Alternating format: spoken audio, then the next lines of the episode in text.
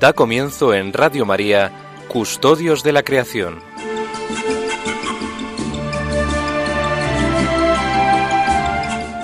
Dirigido por Lorena del Rey.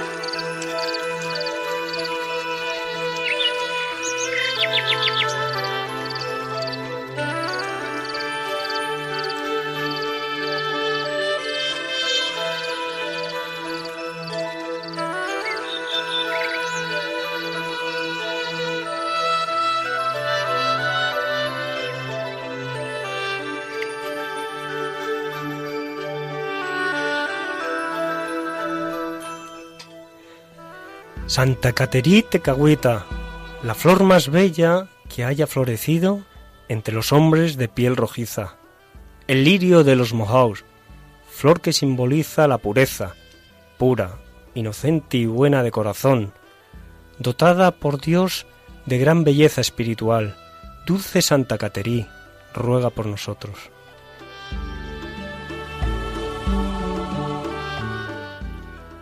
Tú que expresaste tu pasión por la fe, soportaste grandes dificultades y superaste duras luchas que te sacrificaste a ti misma para recibir el Evangelio, y dejaste testimonio de enorme caridad cristiana, de dedicación y compasión por los menos favorecidos. Pide por nosotros al Señor y escucha nuestras súplicas.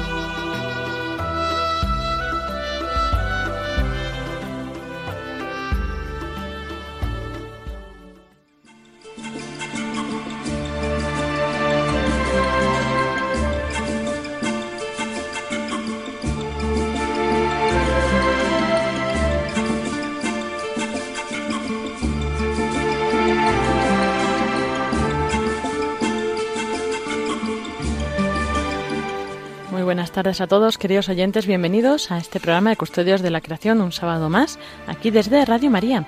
Y bueno, pues eh, comenzábamos con esta oración a Santa Caterina Tecahuita, que es nuestra santa patrona junto con San Francisco de Asís, ¿no? De los ecologistas, de los ambientólogos y bueno, de todos los naturalistas, por así decirlo, ¿verdad, Iván? Sí, de todos los amantes de la naturaleza y también profesionales que dedican su tiempo y su vida a la naturaleza. Pues tenemos con nosotros a Iván Renilla en esta tarde. Muy buenas tardes, gracias por acompañarnos. Pues muy buenas tardes, Lorena, y queridos oyentes, un saludo muy afectuoso.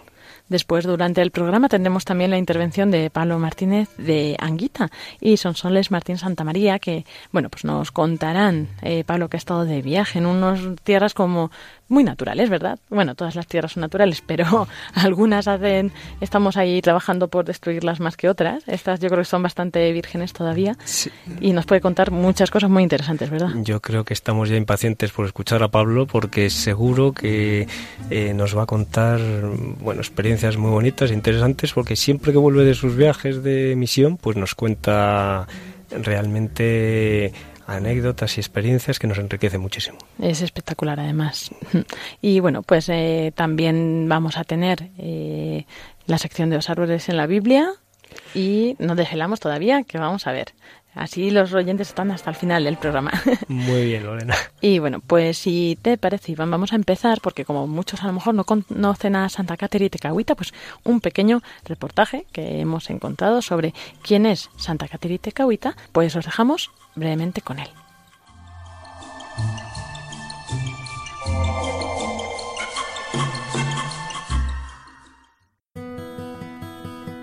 En el siglo XVII Estados Unidos sufría una continua lucha de poder entre las tribus indias. La madre de Catherine Tekakwitha era cristiana y fue capturada por la tribu de los Mohawks. Se casó con el jefe de la tribu y de su matrimonio nació la Pocahontas de la Iglesia Católica.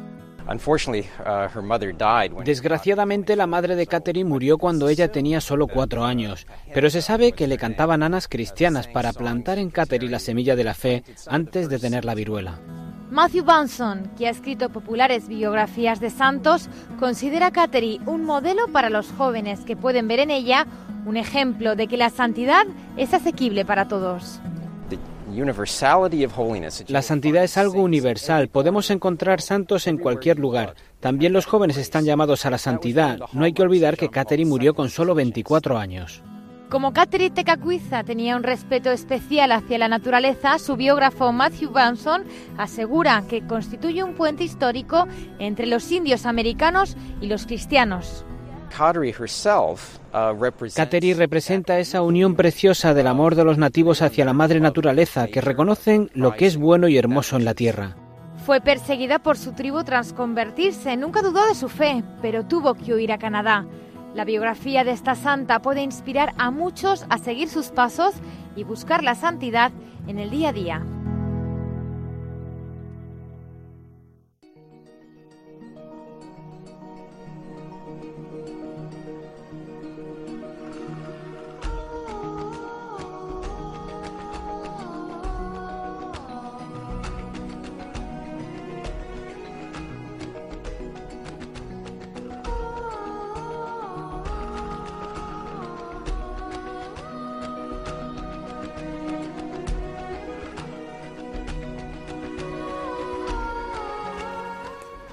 Seguimos en el programa de Custodios de la Creación. Y bueno, como aquí unos se van de vacaciones antes que otros, aunque no son vacaciones del todo, sino también a trabajar, pues ahora nos van a contar. Buenas tardes, Pablo Martínez de Anguita. Buenas tardes, Lorena. Me han dicho que tienes muchas cosas interesantes que contarnos. Bueno, vengo de un viaje que vengo entusiasmado, vengo de las montañas de Nicaragua.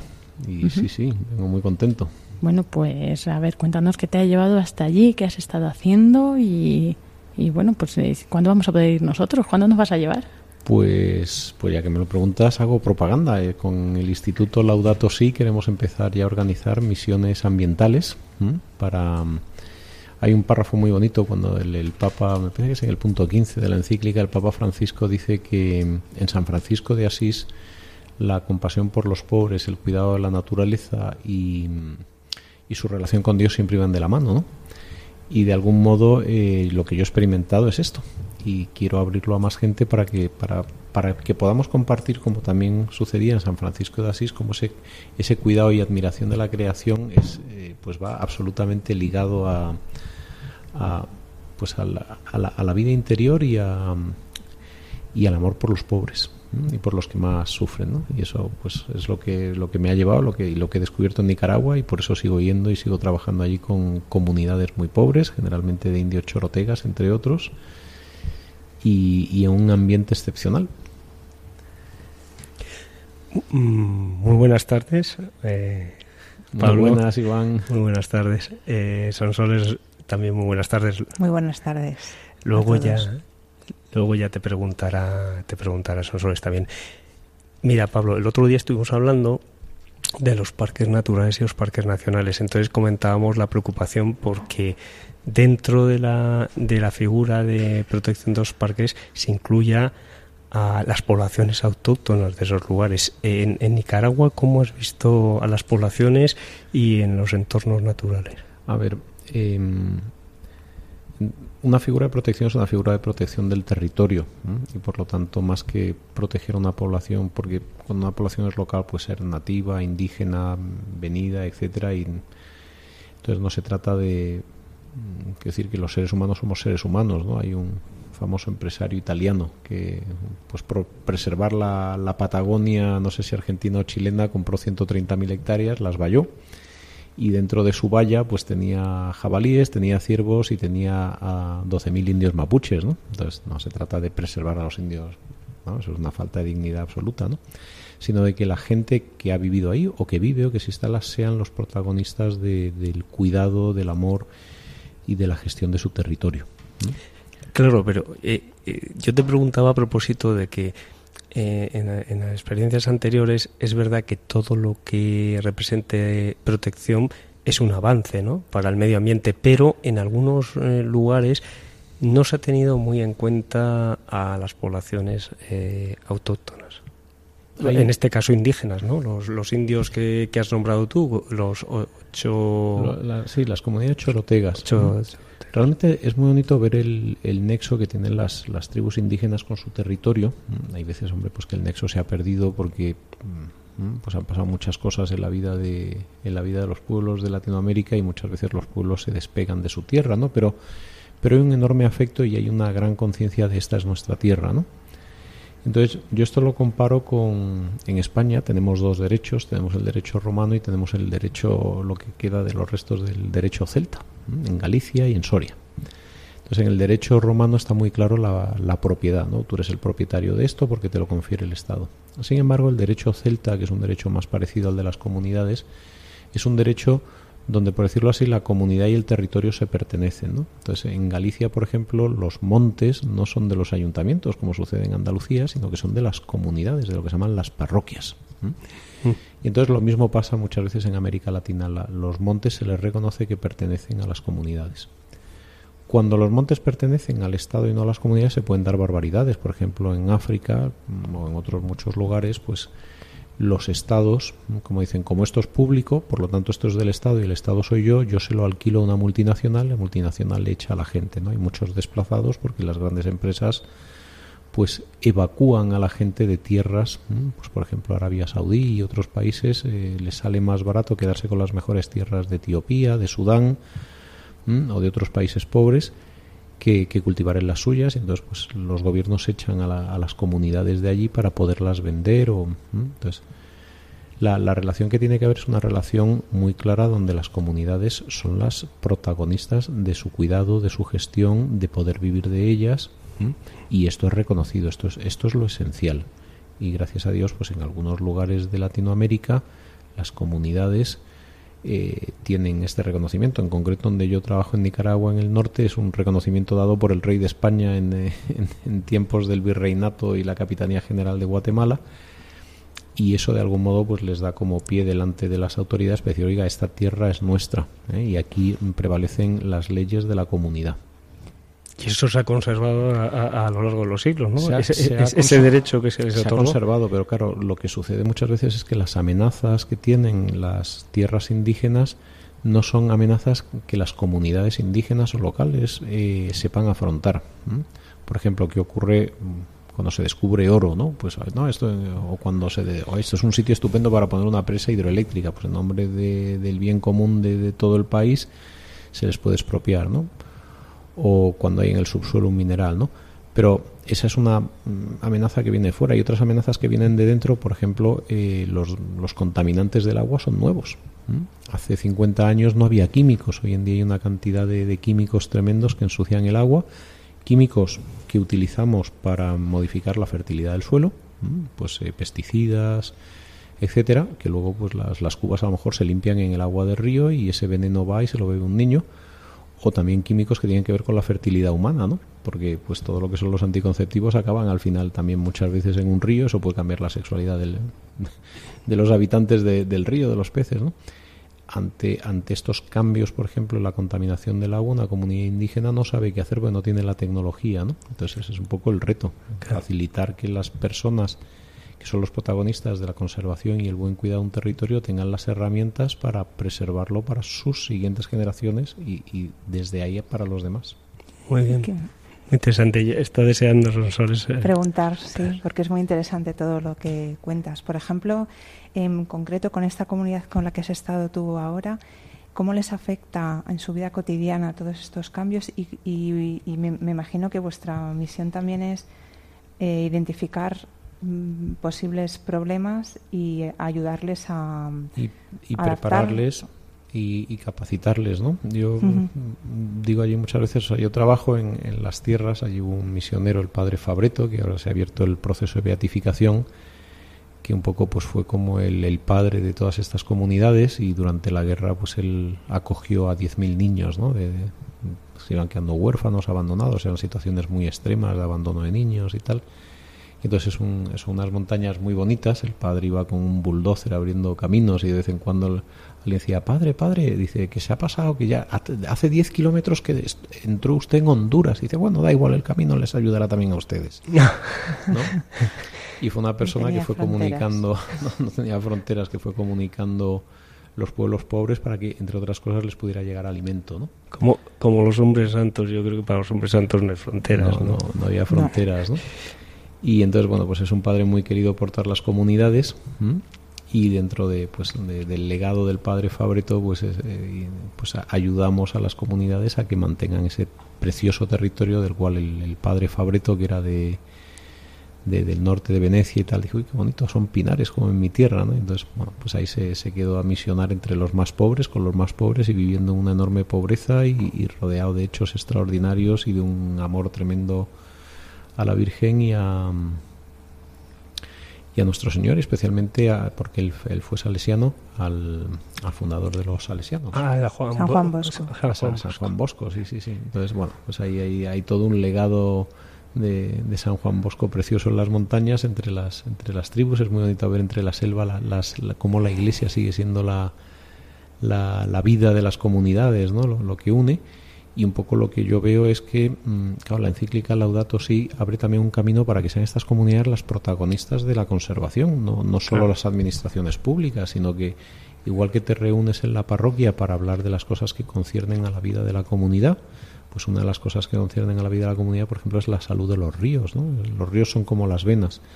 ¿eh? Si lo que fluye por los ríos va bien, pues probablemente todo el cuerpo vaya bien, pero hay que saber medir qué pasa por las venas de un territorio, ¿no? Y ahí, ahí es donde es importante apoyar una comunidad, pues porque, eh, claro, pues ahora hay muchas cosas que no existían antes, desde, bueno... Eh, hay que controlar ese colesterol de los ríos también efectivamente hay que controlar el colesterol de los ríos, como tú bien dices. Porque está lleno de grasas. Y, quien, lo, tiene que controlar es la propia comunidad, que tiene que, madurar en ese sentido y decir, nosotros cuidamos nuestro territorio como el regalo que el Señor nos ha hecho como comunidad. Efectivamente. Con ese vínculo espiritual con, con el Señor a través de tu tierra. ¿Qué cosas concretas entonces son las que en las que trabajáis? Por ejemplo, identificar este problema con los ríos Proporcionáis también eh, formación, me imagino. Sí, y luego también hay un problema de resiliencia alimentaria. Es decir, eh, frente a cambios, estamos en una situación de, de, posibles escenarios de grandes cambios ante el cambio climático. Los que más sufren son los pobres y sufren porque dependen del agua de lluvia. Nosotros en una ciudad dependemos, ahora tenemos los pantanos en España, creo que están al 60%, cuando el año pasado por estas fechas estaban al ochenta y tantos. Bueno, pues estamos preocupados, pero sigue quedando un 60% y vamos a beber este verano y llegarán las lluvias de otoño y a lo mejor no llueven todo un año, pero de seno nos vamos a morir en España. Pero claro, un indígena, una persona pobre, sí, si no llega el agua tiene sed y sobre todo si no llega el agua lo que tiene es mucha, mucha, mucha hambre porque no tiene otra cosa que, comer que no es lo que cría, ¿no? Entonces eh, es, es, esencial fortalecer la resiliencia, ¿no? Porque si no llega el agua no hay frijoles. Entonces, ¿cómo podemos hacer esto? reforestación. Muchos árboles que tienen unas raíces más profundas que las herbáceas o que las que las que las plantas vivaces de un año que son las que dan cosecha, pues, mm, pues puede ser una, una forma, ¿no? Esto, esto que acabas de decir, Pablo, me recuerda a un señor que le preguntaban mm, con la polémica de los trasvases, decían, bueno, es que en Murcia y en Valencia el agua la necesitamos para beber, es verdad, pero también para comer, porque la agricultura necesita agua, claro. Hay agricultura. es lo que comentabas tú. es que hay, agricultura que necesita beber mucho y hay agricultura que necesita beber poquito. Es cierto. Y, bueno, también los sistemas de riego, pues claro, eh, y el tipo de cultivo, sabes que hay, cultivos, como tú bien dices, que mm, requieren poco agua y con, un sistema de goteo a lo mejor pues eh, se soluciona bien. Eso son, lo que pasa es que claro, ahora estamos, yo cuando he ido estábamos en, época de lluvia, es decir, llovía todas las tardes y llovía torrencialmente todas las tardes, entonces no, no es necesariamente un sistema de goteo mediterráneo como tenemos aquí, pero el problema es qué pasa si un año no vienen las lluvias. Ahí, ahí es que nos quedamos a dos velas. Y entonces eh, Centroamérica es un terreno de extrema fragilidad en este sentido. ¿no? Eh, tiene mucha montaña, los suelos se pueden ir fácilmente.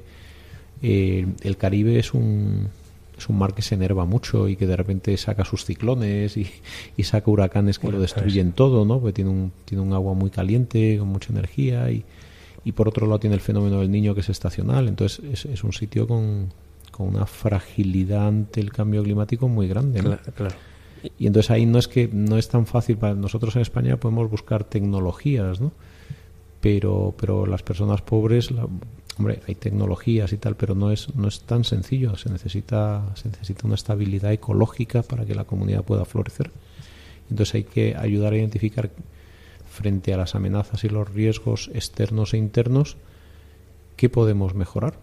Si de repente vienen muchas lluvias y se deslava, es decir, hay un corrimiento de tierras, pues en Honduras han muerto miles de personas por, por tener las casas en un sitio donde podían venir avenidas, ¿no? Pues moverlas o, reforestar. O otro tema tremendo es el tema de la leña. Allí se cocina con leña, con lo cual una de las labores de los niños o de los adultos es pasar horas buscando leña. La fuente de energía es la leña, claro. La fuente de energía, entonces pues hay que organizar para que haya leña, para que eso no suponga una deforestación que luego ponga en peligro la estabilidad de los suelos. Entonces toda esta conciencia de cómo cuido mi territorio cuando pues cuando la población crece en la comunidad, cuando hay más presión, cuando se ha podido romper el suelo por uso de fertilizantes, cuando hay una contaminación química o, bacteriológica en los ríos, pues poquito a poco yo creo que es, tarea de, la comunidad y la comunidad, mi experiencia es que es una lo que más une a la comunidad en, pues es la fe. Alguien podría decir, bueno, son los intereses, sí, sí, pero al final, ¿dónde se reúnen? Pues se reúnen en la iglesia. ¿Y qué es lo que une a las personas? Pues es muy bonito ver, en, yo estaba en San José de Guzmapa, que la pastelería cuando abre es a la salida de misa y, todo el mundo es muy pobre, pero hombre, el domingo se celebra y, la gente, pues yo decía, pues eh, aquí todo es muy pobre, muy pobre, muy pobre, pero la salida de misa el domingo me recuerda a la de mi pueblo, es decir, seguimos en una comunidad que nos alegramos de vernos, ¿no? Y yo creo que ahí en, en la iglesia tenemos un papel muy importante para porque el otro día hablando con un amigo, la, la, iglesia no solo te pone una moral de que está bien o que está mal, es como una comunidad, ¿no? Y muchas veces todos hacemos las cosas mal, ¿no? Yo le decía a un amigo, dice, esto es como cuando de repente llegan todos los niños, los primos a casa, y dices, qué bien, ya somos una familia, quiere decir que la familia es santa, ¿no? Cuando se juntan los primitos pequeños te hacen todo tipo de trastadas, pero el sentido de identidad es ser esa comunidad, es estar ahí, ¿no? Entonces, como familia que somos en la iglesia, pues yo creo que, que tenemos que ir avanzando en, en la dimensión de cuidar el territorio como parte de nuestra alabanza al Señor, de nuestro compromiso con el regalo que Él nos hace ¿no? y hacerlo a través de las, de las propias comunidades. Es un reto bonito para, para la Iglesia. Sin duda, sin duda. ¿Y qué tal es la comunicación eh, a nivel de, porque hablabas del nivel de comunidades, pero luego está el nivel del gobierno ¿no? y de los, las instituciones gubernamentales? Pues gracias a Dios ha cambiado mucho. en los años 80 eh, un indígena no podía entrar en un banco hablando maya quiché en Guatemala, estaba prohibido por la ley. Hoy en día eh, se reconoce bastante más los, los, derechos de los indígenas, aunque hay mucho todavía por, por reconstruir y por ganar, pero cada vez se reconocen más los derechos, las lenguas eh, autóctonas, el, como parte de, y, se, reconoce lo indígena como constitutivo de, de, la, de, la, de la cultura integrada entre lo español, lo indígena, etcétera, ¿no? Y, y lo que pasa que como en todos los países que tienden al desarrollo, pues la política establecida, es decir, los ayuntamientos, las, eh, los estados, etcétera, tienden a pensar que, y hacen bien, que son parte de la solución del problema, porque son como la infraestructura básica del problema, pero yo creo que todavía les, les queda delegar las, a las grandes autoridades ambientales, les queda confiar en los pueblos. y en las comunidades que son al final si una si una selva está sana, si un cuerpo está sano es porque el, dueño de ese propio cuerpo lo cuida. Nadie puede hacer ese... Hombre, te pueden ayudar, puedes tener un médico, un entrenador, puedes tener ayudas, puedes tener un... Pero al final el que te cuidas eres tú. El que tiene que cuidar su territorio pues es un conjunto de familias que se llama comunidad. Y ese paso yo creo que se ha descentralizado mucho la, la conservación desde el gobierno central a los ayuntamientos, a, a las entidades intermedias, pero todavía hace falta que las comunidades maduren para que haya ese último paso de decir, bueno, bueno, vosotros sois los que vais a salvaguardar vuestra tierra. Y esto os va a unir como comunidad, además. Claro. Y ya para, Pablo, para terminar, eh, no sé si son soles querrá añadir alguna otra pregunta. Bueno, se me ocurren muchas, ¿no? Un poco, pero seguro que en otro en otra ocasión nos puede nos puede seguir hablando de esta yo creo que Sí. Ya para terminar, alguna anécdota especial que recuerdes aparte de el padre salesiano que nos has que nos has mencionado que como buen salesiano, pues claro, con los niños y con los jóvenes está haciendo una labor espléndida, pero alguna anécdota así especial que recuerdes? Pues mira, eh, yo me he dedicado a entrevistar a los hijos del padre Fabreto, ¿no?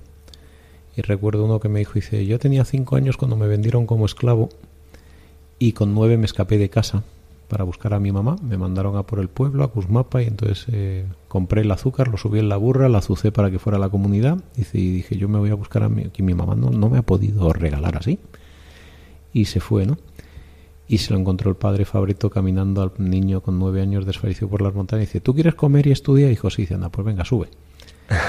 y este hombre se, se convirtió en pues en un cuidador de niños, etcétera. Bueno, la vida luego tuvo muchos avatares y este hombre pues entró en, el ejército sandinista, bueno, en, lo que era todavía la guerrilla sandinista, lo pillaron pues el, el, gobierno de Somoza, lo torturaron, le hicieron de todo, tal, salió vivo de milagro y con el tiempo llegó a ser teniente del ejército sandinista y encontró a sus torturadores. Y entonces eh, me contaba, dice, y entonces yo les puse el, gatillo en la sien y fui a matar a mis torturadores y justo cuando iba a disparar me acordé del padre Fabreto que dice que le había dicho, dice, tú acuérdate, dice, de no hacer con tus hijos lo que pues tus padres han hecho contigo, de abandonar, tú siempre perdona y cuida a tus hijos. Entonces cuando iba a dispararle este hombre a su torturador, dijo, te voy a dar lo que te mereces. Y de repente se quedó muy chocado y dijo, te mereces el perdón porque eres hijo de Dios como yo. Dice así que vete y no luches más contra nosotros, ¿no? Y entonces le dio un salvoconducto y se quedó muy chocado porque le había abandonado a su mujer y tal. Entonces volvió de nuevo a su tierra pues a pedir perdón a su mujer, a cuidar de sus hijos porque le había abandonado y tal. Y ahora es muy bonito porque en su casa eh, los niños que aparecen abandonados los cuida él, ¿no? Bueno, es una historia preciosa, Y este es el, legado de un padre, pues así hay 6.000 niños que son, pues es un pueblo de, gente que encontró en, mitad de una orfandad grande, pues que da una guerra y que da el hambre, etcétera, pues encontró un padre y ese padre enseñó a perdonar, a amar y a cuidar a la familia. Es que realmente, si, si nos damos cuenta del ejemplo, del caso que nos has contado, es una persona muy luchadora, porque desde niño, muy pequeñito, tuvo el coraje y la valentía de irse solo, ¿no? Pero luego, por desgracia, las circunstancias de la vida, pues como luchador que es, pues, pues, pues lucha por una causa, cierto, pero, pero, pero fíjate qué energías luego ha podido dar para el bien, para el bien, no, no para el mal, ¿no? Son energías que, que, que deben canalizarse para el bien, no para el mal. Así que bueno, pues ahí hay muchas historias que a mí me hacen ver que, el Señor quiere especialmente a los pobres. Para mí es, una alegría estar ahí porque es una es, es el Señor que acompaña a su pueblo mm, y, que, y que verdaderamente cuando no hay nadie más, pues está Él para, para cuidar a los más necesitados. Muy y, bien. y manda gente especial como el Padre Fabreto, los misioneros ahí en esas tierras, que son una, una luz preciosa. Sin duda ninguna. Muchas gracias, Pablo. Muy interesante esto que nos has contado y bueno, esperamos que los oyentes, yo creo que seguro han disfrutado un montón. Así que eh, vamos a continuar con nuestro programa. Ahora vamos a, bueno, pues a poder ir saboreando estas palabras que nos ha compartido eh, Pablo Martínez Anguita con esta pausa musical.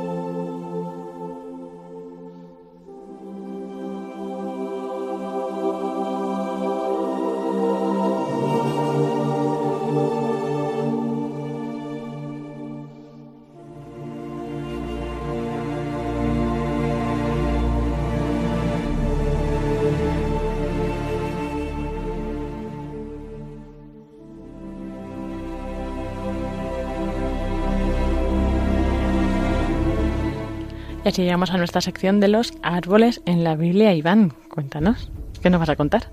Pues, pues hoy mm, vamos a hablar de una especie eh, pues mm, muy significativa porque tiene importancia en, en el Nuevo Testamento y concretamente eh, muy querida por nuestro Señor Jesucristo porque la nombra y la nombra para, para animar a, a que crezca la fe de, de, los apóstoles y de todos los cristianos en general.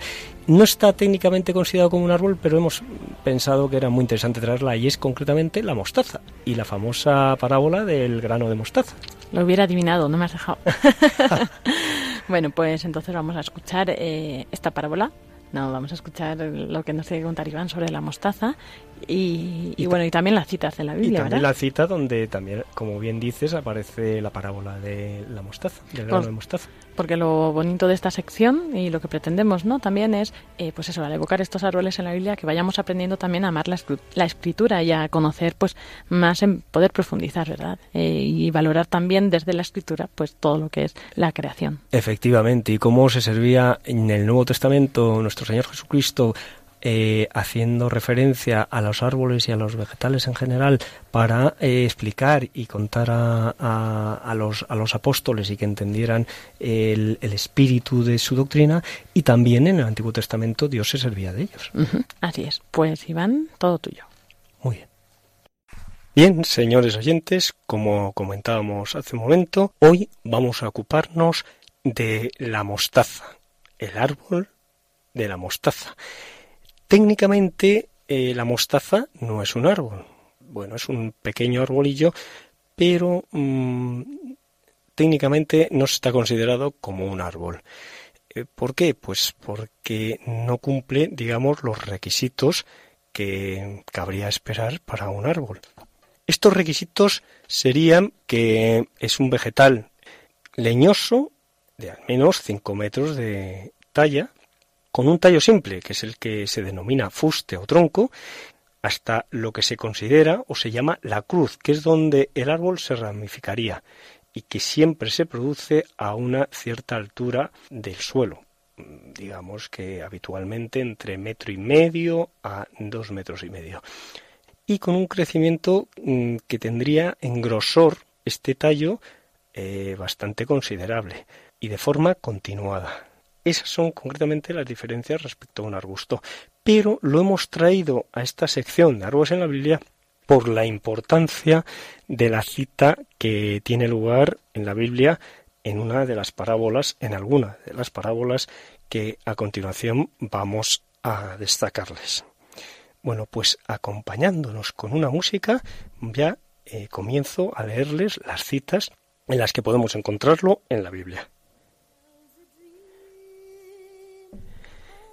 En primer lugar, la cita de Mateo, capítulo 13, versículos 31 y 32.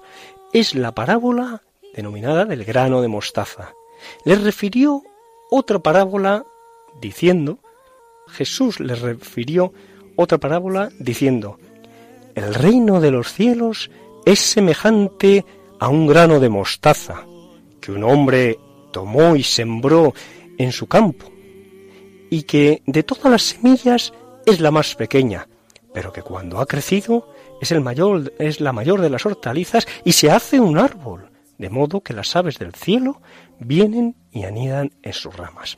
Pueden ustedes imaginar que es una parábola sobradamente conocida, una cita bíblica por todos conocida y que en ocasiones, en diversas ocasiones, podemos oír como lectura del Evangelio en la misa. Otra de las parábolas donde se menciona la mostaza es aquella en la que Jesús sanó a un muchacho epiléptico. Mateo capítulo 17 versículos del 19 al 21 y la parábola dice así. Entonces los discípulos, llegándose a Jesús en privado, dijeron, ¿por qué nosotros no pudimos expulsarlo? Y él les dijo, por vuestra poca fe. Porque en verdad os digo que si tenéis fe como un grano de mostaza, diréis a este monte, pásate de aquí allá, y se pasará, y nada os será imposible. Pero todo esto solo sale únicamente con oración y ayuno. Es otra de las parábolas de nuestro Señor Jesucristo que anima y pide más fe para sus discípulos. Finalmente, una tercera cita es la de, la de Lucas capítulo 17 versículo 5, versículos 5 y 6, y que veremos más adelante en el siguiente programa, en la sección de árboles en la Biblia, donde hablaremos del sicomoro. Y los apóstoles dijeron al Señor, aumentanos la fe. Entonces el Señor dijo, si tuvierais fe como un grano de mostaza, diríais a este sicomoro, arráncate y plántate en el mar, y os obedecería. Se han dado cuenta que eh, todas las citas que hemos traído hoy en las que aparece la mostaza, se utiliza el grano de mostaza por nuestro Señor Jesucristo para hacer la comparación del crecimiento del reino de Dios y haciendo alusión e incidiendo y recalcando y animando a sus discípulos y a los mm, cristianos en general a que aumentemos nuestra fe.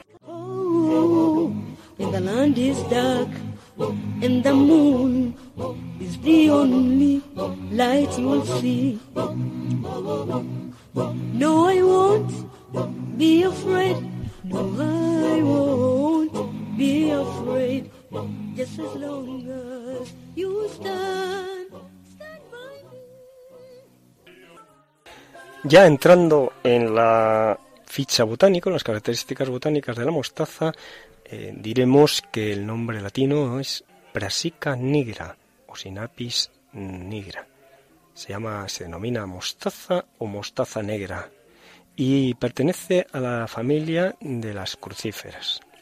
Su origen y distribución pues, mm, es originario de el Medio Oriente y de África, concretamente en Medio Oriente Israel, Libia y en e Irán y en la zona africana Somalia, el sur de África y también también se extiende eh, o se distribuye por la India.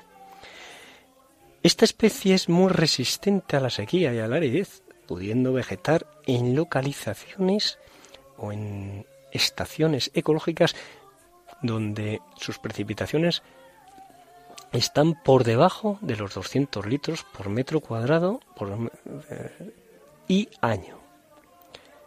Se estima que hay aproximadamente, eh, distribuidas por la Tierra, unas 40 especies de mostaza. La talla es, como hemos comentado al principio, un arbolillo pequeño de 1,80 a 3, a y medio, de entre un metro noventa y tres metros y medio, llegando como máximo a cuatro metros y medio de, de altura. Florece entre los meses de junio y agosto y la altitud desde el nivel del mar hasta altitudes suele vegetar hasta los 600, como mucho 800 metros, porque es sensible a las heladas. Es un árbol de crecimiento rápido y sus hojas son perennes. Tiene un buen desarrollo en los suelos calizos, con un pH mm, mayor que, que 6, es decir, un pH más bien eh, neutro tirando a alcalino, y vegeta mal en suelos ácidos.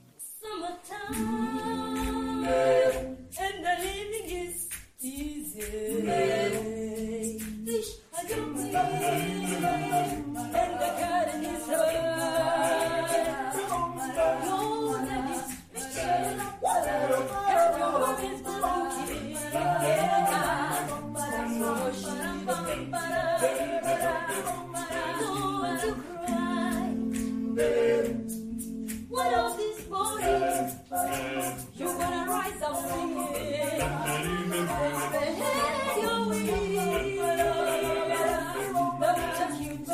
You're gonna.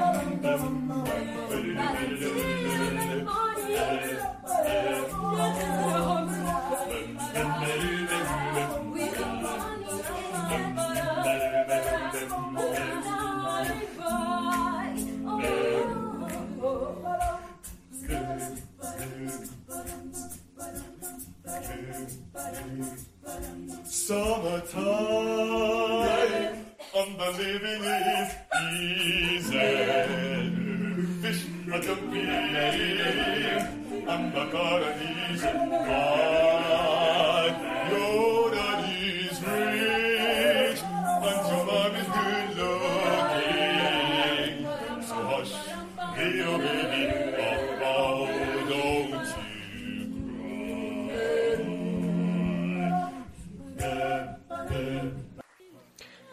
Finalmente hablaremos de las curiosidades. Como siempre empezamos con la etimología.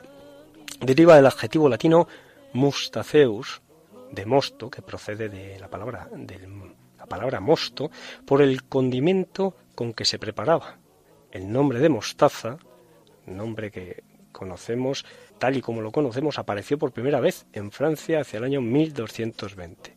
Deriva de las palabras latinas mustum, que procede del latín mustum ardens, mosto ardiente, y es debido a que cuando sus semillas se mezclaban machacadas con el mosto, de tal manera que se apreciaba el gusto característico picante que produce y ardiente que produce la mostaza. El nombre clásico para denominarla en castellano era genave, que a su vez venía del latín sinapi y que también procedía del griego con el mismo nombre, de ahí la palabra sinapismos, que son mm, ni más ni menos que las cataplasmas de mostaza aplicadas al pecho como remedio para los catarros. Eh, la semilla de la mostaza mm, es mm, tan diminuta que mide, fíjense, entre 1 y 4 milímetros. Aunque el grano de mostaza no es la más pequeña de todas, pues las semillas de la orquídea son aún más pequeñas. Eh, también es cierto que nuestro Señor Jesucristo puso este ejemplo siendo conocedor de que no era la más pequeña de las semillas, aunque sí posiblemente en tiempos de nuestro Señor Jesucristo, allá a principios de nuestra era, el primer año de nuestra era, seguramente por la región de Palestina era de las consideradas semillas más pequeñas de las plantas. Los griegos, para condimentar sus platos, mm, la utilizaban habitualmente y Pitágoras la recomendaba por la, por la creencia que tenía de que aumentaba la memoria. Según las crónicas, el botánico Teofrasto la cultivaba en, en sus jardines. En el siglo XVIII, las ciudades de Cremona en Italia y Dijon en Francia fueron las tierras que fueron aquellas tierras las que más dedicaron a su cultivo, al cultivo de la especie que nos ocupa, la mostaza. Concretamente, Dijon, capital de Borgoña, produce en la actualidad cerca del 50% de la producción total de mostaza en todo el mundo. Y siguiendo con las anécdotas, en Francia, en Avignon, en el siglo XIV, cuando Papa Juan XXIII entre el año 1314 y 1334, durante su papado, nombró a su sobrino como primer mostacero del Papa. Por eso en Francia existe el dicho de que se cree el primer mostacero del Papa, dando a entender, cuando alguien quiere dar a entender que o quiere darse importancia, o quiere entender que tiene mucha importancia el cargo que ocupa o la responsabilidad que tiene. Bueno, finalmente, respecto a su uso medicinal, es considerada un poderoso laxante natural, ya que es una hierba rica en mucílagos y tiene la capacidad de aumentar la presión arterial, estimulando la circulación sanguínea. También produce un efecto antiinflamatorio de los tejidos y los músculos. Y, finalmente, sirve para estimular el apetito. Muy bien, señores oyentes, solamente les ya les comentaré en un próximo programa, pues creo que estas músicas que les he puesto mm, volveré a amenizar con estas músicas el próximo programa. Ya les contaré un poco sobre su letra, que verán lo bonita que es. Si Dios quiere, hasta un próximo programa, que Dios les bendiga.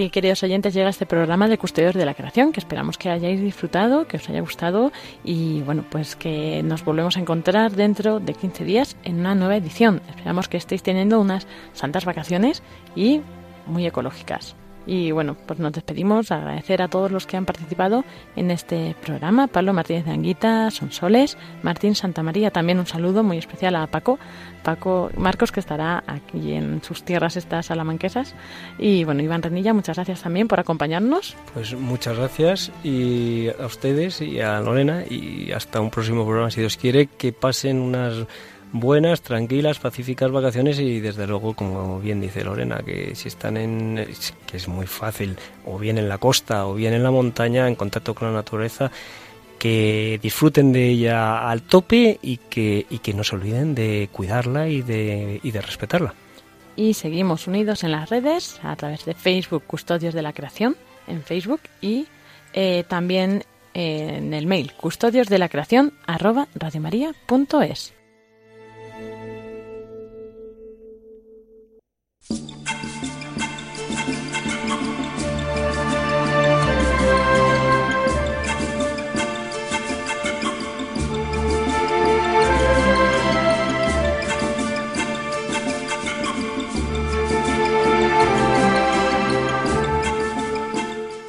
Acaban de escuchar el programa Custodios de la Creación, dirigido por Lorena del Rey.